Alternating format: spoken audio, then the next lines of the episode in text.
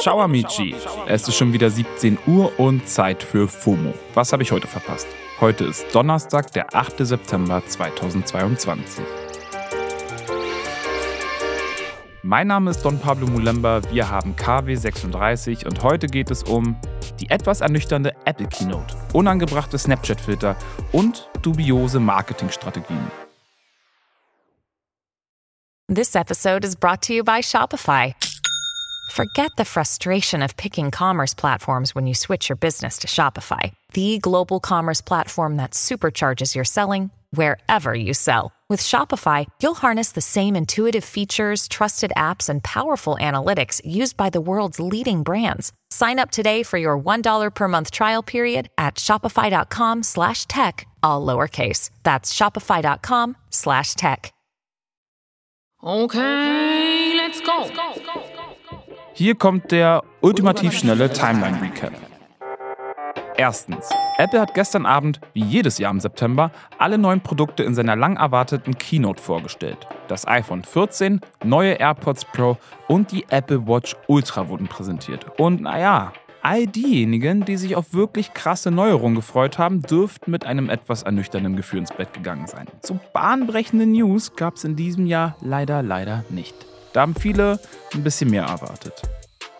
Zweitens. Das neue britische Kabinett unter der frisch ernannten Premierministerin Liz Truss wurde vorgestern vorgestellt. Und es ist das erste britische Kabinett, in dem es keinen weißen Mann in Spitzenpositionen gibt. Liz Truss, die schon des Öfteren in der Kritik stand, tritt in die rechtskonservativen Fußstapfen ihres Vorgängers Boris Johnson. Drittens.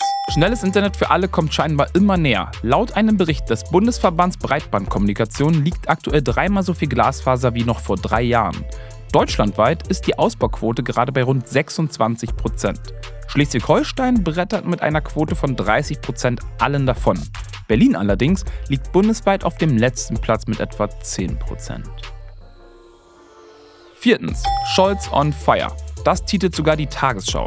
Aktuell findet die Haushaltsdebatte im Deutschen Bundestag statt.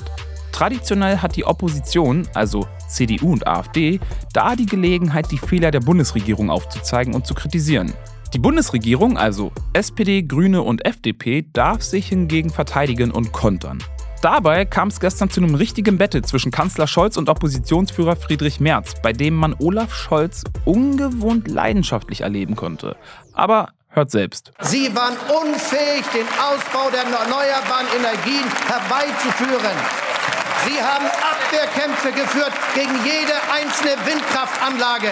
Und jeder Abwehrkampf der letzten Jahre schadet unserem Land noch heute. Das waren Sie. Shots fired. Das war der ultimativ schnelle Timeline Recap. So, kommen wir zum nächsten Thema. Auf so ziemlich allen Social Media Plattformen gibt es so ziemlich jeden Facefilter. Schicke, coole, witzige und manchmal auch sehr fragwürdige. Snapchat hat nun einen Filter mit traditionellen Maori-Face-Tattoos entfernt, nachdem die indigene Maori-Community in Neuseeland darauf aufmerksam geworden ist und sich darüber beschwert hatte. Der neuseeländische Radiosender Radio New Zealand hatte nämlich darüber berichtet, wie stark Filter mit Tätowierungen der Maori auf Social-Media-Apps wie Instagram und Snapchat verbreitet sind. Das hat dann berechtigterweise für einen großen Aufschrei gesorgt. Kurze Einordnung. Für Maori ist die Tätowierkunst heilig und gilt als wichtiges Zeichen für die Identität des Menschen, der sie trägt. Die traditionellen Tattoos heißen Tamoko-Tätowierungen und repräsentieren den Maori-Stammbaum der Person. Snapchat hat die Filter dann nach dem Backlash entfernt und ihre Entscheidung gegenüber BBC damit begründet, dass alle Lenses, so heißen die Filter bei Snapchat, inklusiv sein müssen und die Community Guidelines einhalten müssen. Auf Instagram gibt es noch immer diverse Maori-Filter. Mal schauen, ob Instagram die jetzt auch entfernt. Behalten wir im Blick. Auch ein großes Ding sind zurzeit sogenannte Vapes, also E-Zigaretten. Die stehen schon seit längerem krass in der Kritik, denn sie schmecken, heißen und sehen harmloser aus, als sie es sind. Wahrscheinlich sind sie auch deshalb so beliebt bei Minderjährigen. Der E-Zigarettenhersteller Juul muss jetzt rund 440 Millionen Dollar Strafe zahlen, weil er seine Produkte wohl gezielt an Minderjährige vermarktet haben soll. Das haben dem Unternehmen ganze 34 verschiedene US-Bundesstaaten vorgeworfen. Juul wurde aber nicht endgültig schuldig gesprochen und konnte sich jetzt auf einen Vergleich einigen, der dem Unternehmen eine halbe Milliarde wert ist. Sie sollen auch gewusst haben, dass ihre Techniken zur Altersabfrage, zum Beispiel auf der Homepage, quasi nutzlos gewesen seien. So nach dem Motto, sind Sie mindestens 18? Ja oder nein? Die Generalstaatsanwaltschaft findet es außerdem problematisch, dass Juul weder transparent gemacht haben soll, wie viel Nikotin in dem Produkt enthalten ist, noch genug auf das Suchtpotenzial hingewiesen haben soll. Juul hat sich jetzt außerdem dazu verpflichtet, keine Marketingmaßnahmen mehr zu ergreifen, die speziell an Menschen unter 35 Jahren gerichtet sind. Final ist das aber noch nicht. By the way, das Strafgeld von 440 Millionen Dollar soll in Teilen an die US-Bundesstaaten gehen und an Projekte, die Menschen dabei helfen sollen, mit dem Rauchen aufzuhören. Leute, ich kann euch nur eins ans Herz legen, lasst die Finger von den Dingern.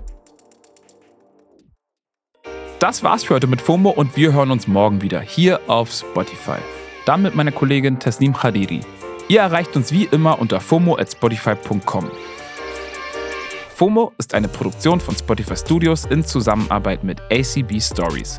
Folgt uns auf Spotify und macht's gut.